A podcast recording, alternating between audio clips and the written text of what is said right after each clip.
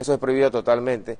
Y lo que son eh, las niñas, las muchachas también que van con vestimentas no adecuadas, vestimentas sugestivas. No se va a permitir esto tampoco. No se va a permitir que entre. ¿Qué significa, a ver, aclaremos, qué significa vestimenta Porque sugestiva? para carnaval- Eso queda a discreción de la gente. Que que muestra está mucho, o sea, que muestra Sí. mucho. Eso es lo que no se Pero- va a pero queda a discreción de la mujeres, gente, porque ¿no? será en Sí, pues no, se le va a permitir, exacto, correcto. Ah, ok. Es el criterio de nosotros, pues tenemos la policía de niñez, tenemos las femeninas que van a determinar eso, ¿no? Es que hay gente que se quita la ropa y todo eso. En los Hombres y mujeres, Hombres en y am- en mujeres. ambas vías, sí, sí, sí. El control sobre las bebidas alcohólicas.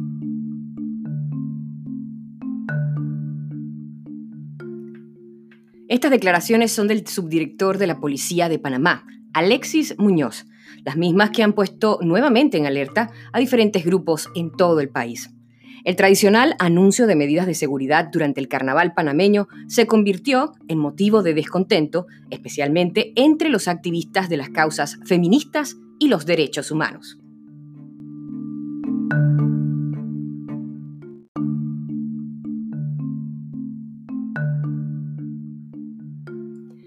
Vestimentas sugestivas, las palabras del subdirector de la Policía panameña.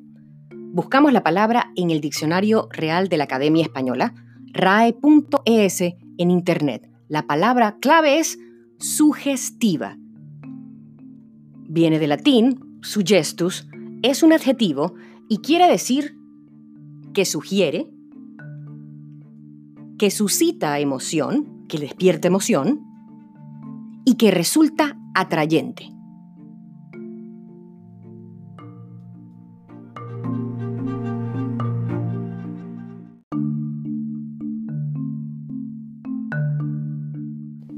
Para hablar acerca de este tema, converso con Laura Hernández. Ella forma parte de la colectiva Masa Crítica. Sus redes en Twitter, arroba guion bajo masa crítica y arroba antónima guion bajo org.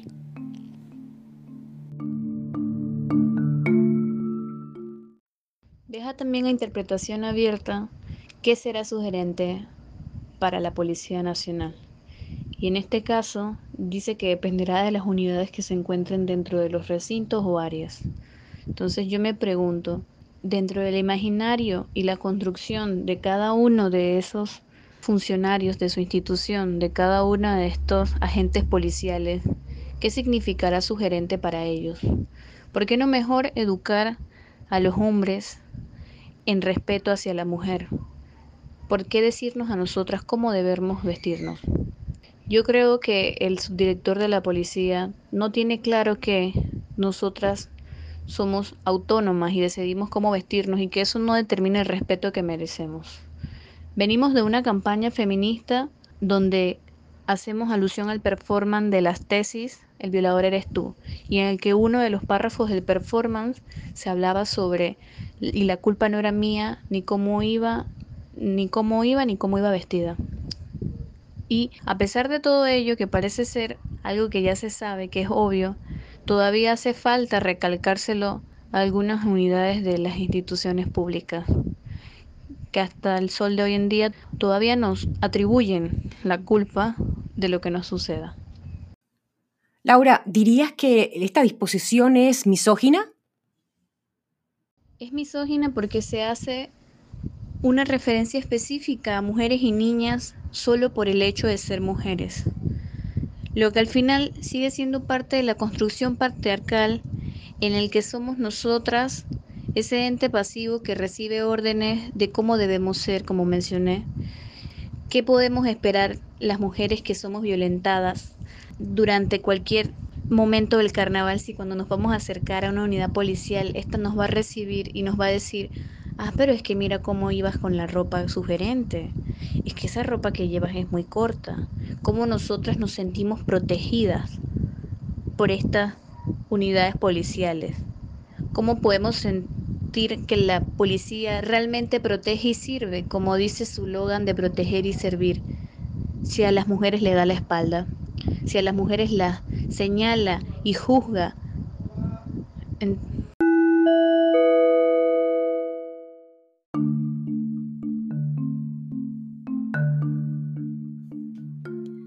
Juan Williams también es abogado y comparte su opinión sobre las declaraciones del subdirector de la Policía Nacional.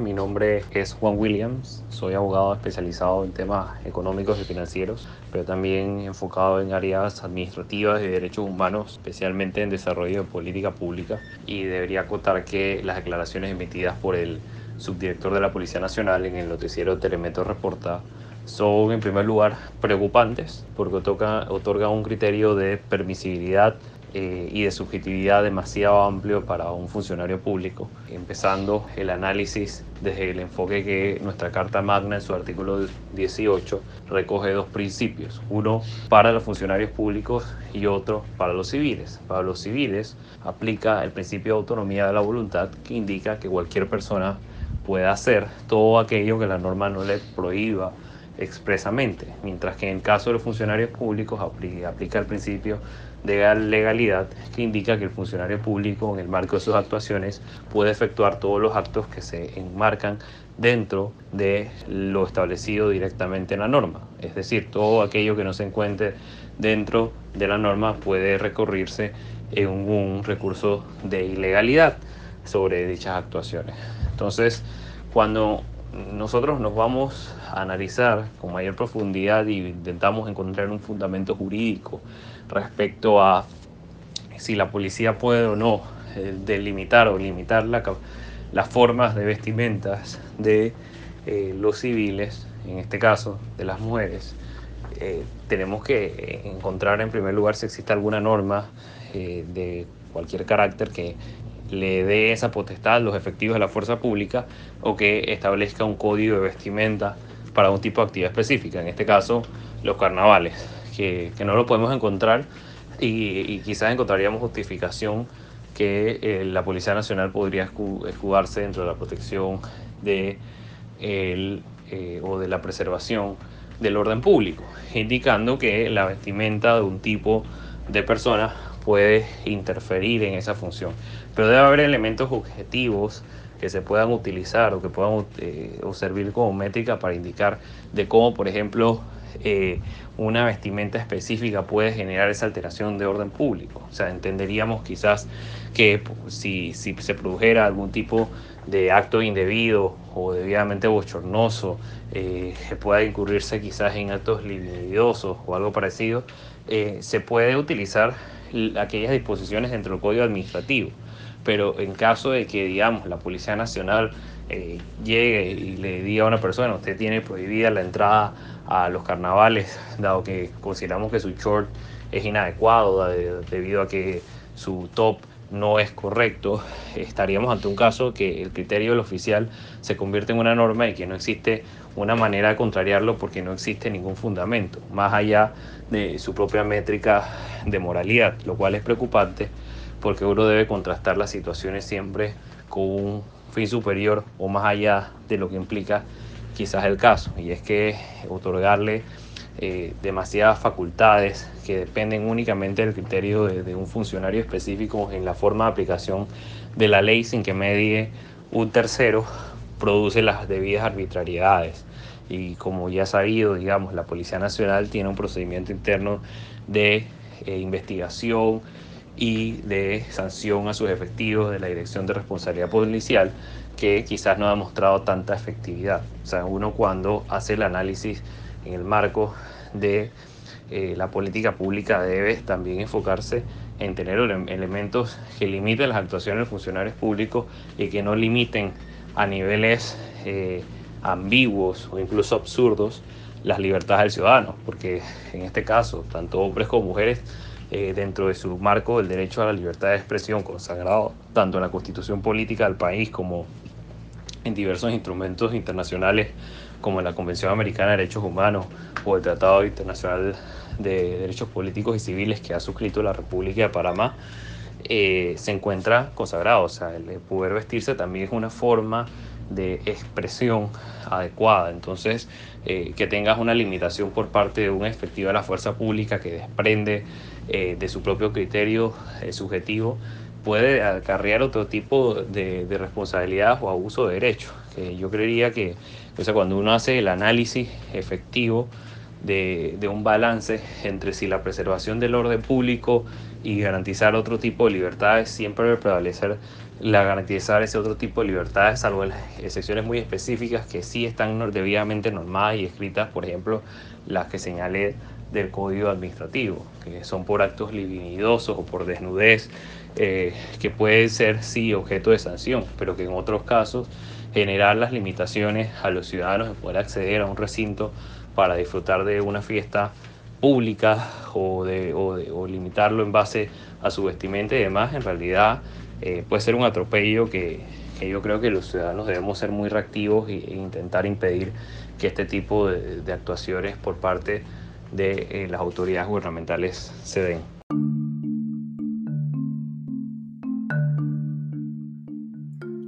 La periodista Yasmina Reyes tiene una amplia trayectoria en los medios impresos de Panamá.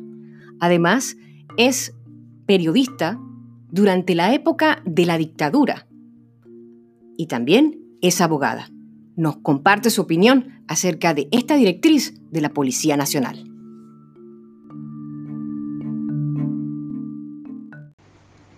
Bueno, y ahora estos se erigen como la policía moral ¿Quiénes se creen ellos para decirle a la gente cómo vestirse? Las personas tienen derecho a vestir como les parezca. Ahora estos se quieren arrogar el derecho a censurar qué viste la gente. Ah, pero no toda la gente, solo las mujeres. Mucho cuidado. Esto es una intromisión en la vida de la gente. Una placa de policía no les da la potestad de interferir con la libertad de las personas.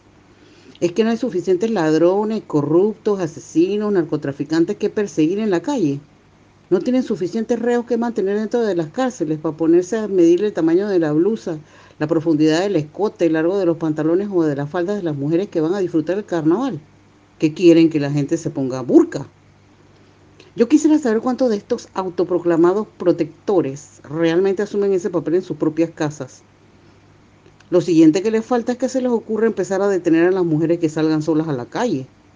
Señores, por favor, ubíquense.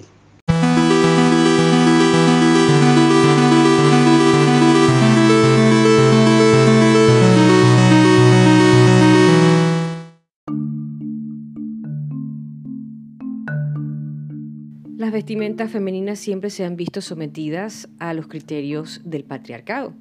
En la antigua Grecia, en el siglo VII a.C., a las mujeres se les prohibía utilizar vestidos dorados y en Roma no era permitido que las mujeres utilizaran el color púrpura.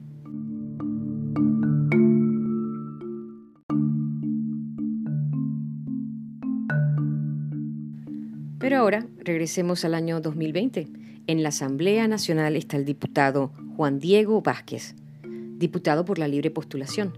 Se refiere y reacciona a la disposición de la Policía Nacional para carnavales. Respetuosamente para terminar, al director de la policía, que hay que ser un poco más consecuente y respetuoso con los derechos y la dignidad de la mujer ya una vez salió uno a decir que la mataron porque no sabía escoger a la pareja. Y ahora la policía a discreción le va a decir a las mujeres cómo van a ir vestidas a los carnavales. Lo que tienen que hacer es evitar que sean violadas y matadas en la calle antes de decir cómo se van a vestir y cómo van a entrar al carnaval. Por lo que, presidente, yo le pido que seamos firmes como asamblea y que establezcamos posturas claras.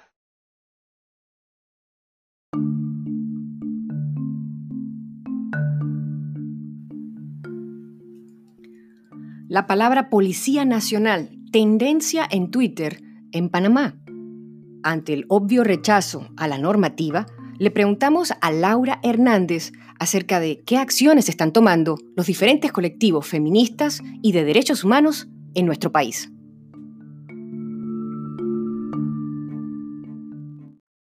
Diferentes grupos, colectivos y feministas independientes, al escuchar las declaraciones del subdirector de policía, nos unimos en una campaña de redes sociales con un hashtag. El hashtag se llamaba Policía Misógina. Logramos que fuera tendencia dentro de la ciudad de Panamá y en él explicábamos o dábamos opiniones de por qué era errada la forma en abarcar el problema del acoso sexual o el acoso callejero o los delitos sexuales en contra de las mujeres de la forma en que el ex subdirector de, de la policía hizo referencia. Entonces yo sí creo que es importante que las autoridades policiales tomen nota y cambien el discurso. El discurso no puede ser un discurso que juzga y señala a las mujeres, un discurso machista, un discurso patriarcal. El discurso debe ser de apoyo y acompañamiento a cualquier víctima, de no revictimizar a aquellas víctimas que hayan sufrido de violencia o acoso. A través de su cuenta de Twitter, arroba proteger servir, la Policía Nacional pues hizo la siguiente aclaración, que dice textualmente, nuestro director general explica en los medios de comunicación social que no vamos a decidir en la vestimenta durante el carnaval. Se refiere al director Jorge Miranda. Esas son sus palabras. Si nosotros no vamos a, entrar a, definir cuál es el tipo de vestimenta, cada persona es consciente de cómo debe comportarse. Hay normas sociales reconocidas por cada uno de nosotros. Lo que sí podemos estar bien claro es que en cada entrada de, las actividades de Culeco y en cada actividad de Culeco, como bien nos ha estado acompañando, van a estar funcionarios del CENIAF y son ellos los garantes, ¿verdad?, de la integridad de los menores de edad, puesto que nosotros como ciudadanos tenemos que ser cuidadosos de no poner en riesgo eh, la formación de nuestros jóvenes, de nuestros niños y no exponerlos a actividades que puedan traer como consecuencia un riesgo para su salud física como también un riesgo, ¿verdad?, para su formación como jóvenes o como niños. Gracias, buenas tardes.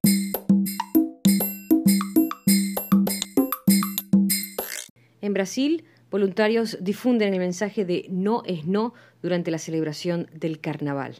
Pero nos cuenta más Laura Hernández.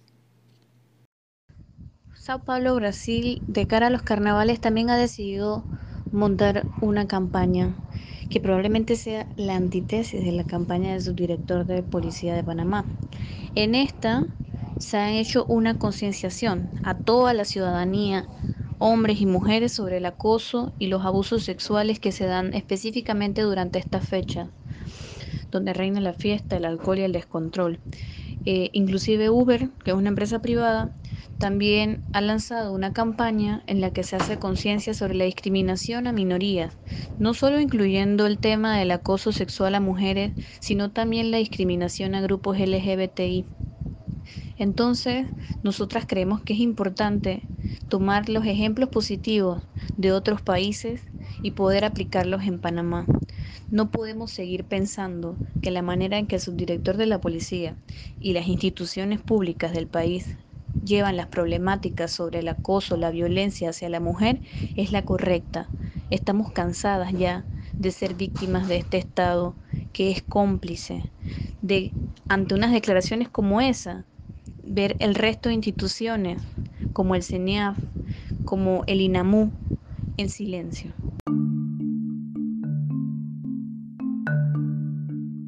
Se acerca el 8 de marzo, el Día Internacional de la Mujer y diferentes colectivos y organizaciones en Panamá ya se preparan para ese día. Laura Hernández nos cuenta acerca de los preparativos para conmemorar la fecha.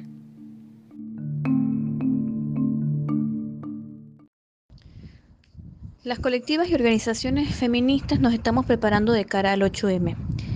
Nosotras decidimos dejar la campaña de la policía hasta este punto, pero siempre hemos sido eh, reiterativas al decir que la policía como entidad es revictimizante, es misógina, es patriarcal, es machista. Entonces, nos estamos preparando para una actividad o para una fecha en la que conmemoramos diversas reivindicaciones de nosotras, las mujeres, y por eso estamos volcando nuestros esfuerzos en acciones positivas para el movimiento y para las mujeres de la Panamá.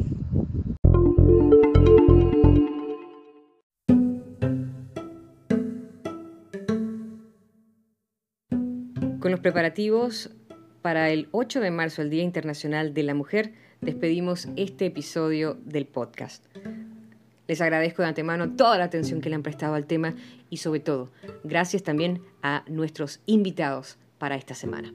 Soy Malu Mendoza, periodista, les saludo desde Panamá y espero contar con ustedes en una nueva edición donde se tratan temas distintos porque las noticias nunca pasan de moda.